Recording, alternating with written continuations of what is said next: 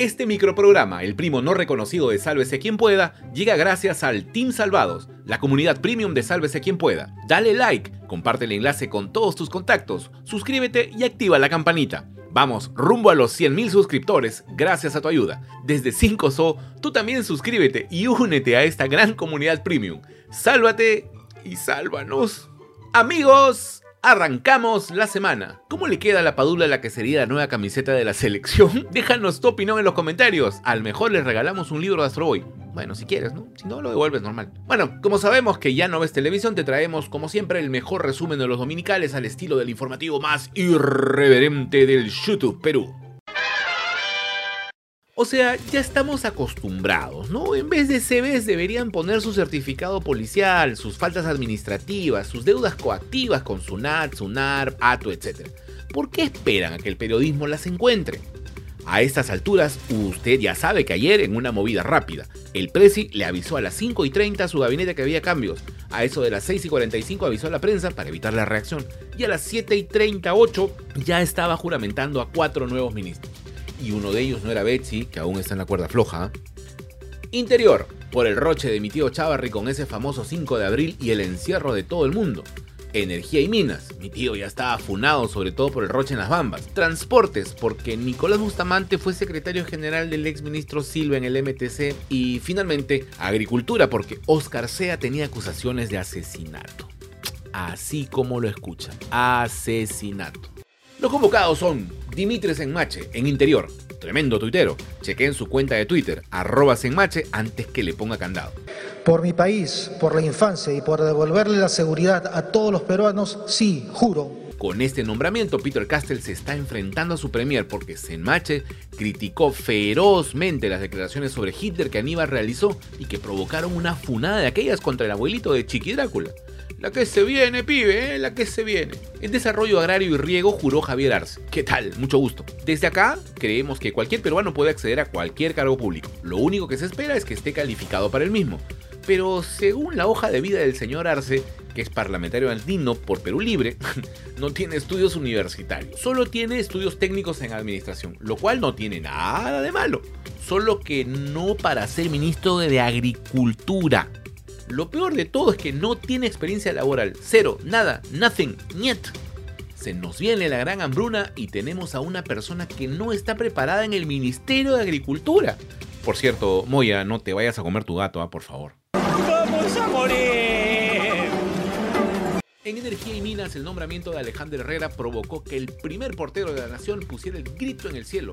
Y es más, ya lo imaginamos subiendo la escalera en araña invertida y botando espuma por la boca. Por algo escribió dos tweets. Extrema derechización del sector minero incrementará conflictos. Del anterior ministro de Energía y Minas, graduado en la URSS, al actual ministro Alejandro Herrera, pasante en los eventos del Departamento de Estado de los Estados Unidos. Cambios en el Consejo de Ministros se han hecho inconsultamente al partido. Bancadas de Perú Libre y bancada magisterial son decisiones propias del presidente. O sea, causa, no te avisaron, no estás asado por eso, ¿no? el que también se picó fue el ayayero número uno de Big Mountain, el popular Puka. No, ese no. Sí, ese Puka quien también se mandó con un tuit sobre el pueblo. Ya me tienen harto con el pueblo. El principal asunto que debe resolver la ministra es el conflicto en las Bambas. Y a juzgar por su CV, y que sería lo que más le jode a la izquierda bruta y trasnochada, es que Herrera tiene estudios. CV, amplia experiencia en el sector público y estudios en derecho de minería y medio ambiente. Es decir, todo lo contrario a lo que predican los seguidores de Fidel, Hugo y Evo. Y finalmente en el ministerio más codiciado, el EBTC, Juan Barranzuela. ¿Qué tal? Mucho gusto, ¿ah? ¿eh? esperen, aquí está el detalle. El periodista Martín Hidalgo publicó un reporte de la SUNAT en el que a la fecha y desde marzo de 2020, el flamante ministro Barranzuela tiene una deuda coactiva de casi 4 mil soles. Deuda coactiva, ¿ah?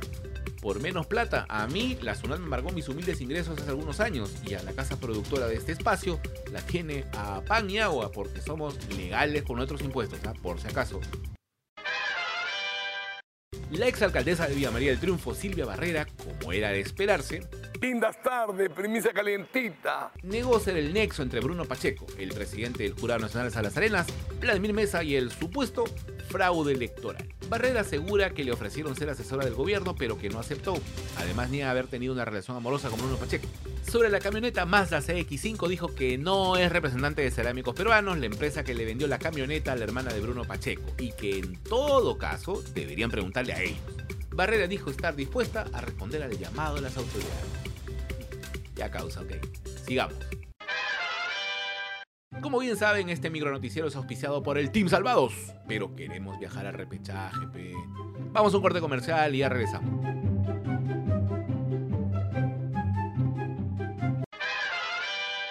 Y si bien los dominicales continúan en su esfuerzo por mostrar la catastrófica gestión de este gobierno que se sigue cayendo a pedazos, resulta llamativo, vergonzoso, que todos estos programas silencio sobre las pruebas presentadas por el fiscal José Domingo Pérez contra Keiko Fujimori, investigada por supuestamente liderar una organización criminal y lavado de activos. El periodista de la República Ángel Páez tuvo acceso a las pruebas presentadas por el fiscal Pérez, según las cuales, en las elecciones de 2016, la candidata que siempre pierde recogió junto a José Klimper 450 mil dólares de manos de Dionisio Romero Paoletti, dueño del BSP.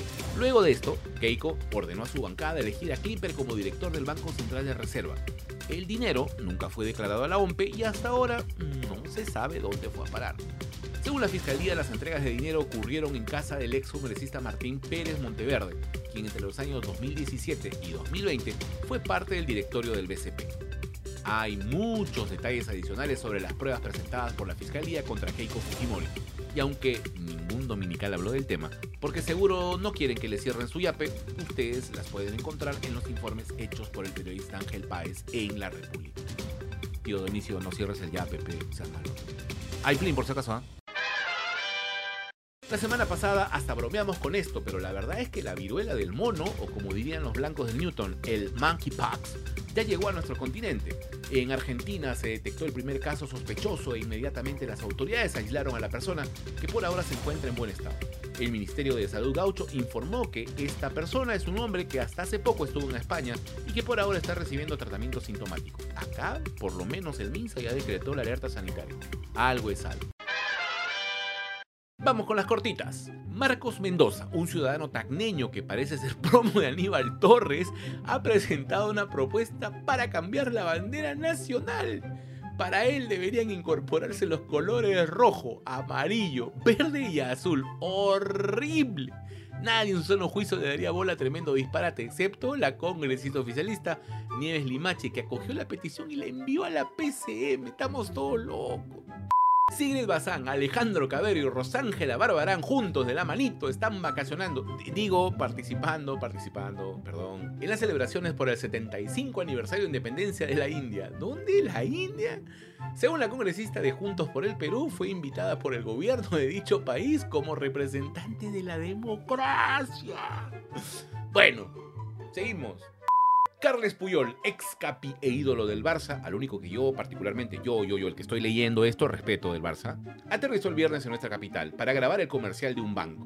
El primer día estuvo en San Juan del Urigancho y el sábado fue al Estadio Monumental para ver el U Cristal. Por cierto, los memes no faltaron. ¡Listo! ¡No vamos! Si te gustó, dale like, comparte el enlace con todos tus contactos, suscríbete y activa la campanita. Vamos rumbo a los 100.000 suscriptores. Y si quieres ser parte del equipo de producción de este noticiero, o como le llamamos, bueno, únete al Team Salvados desde 5 soles.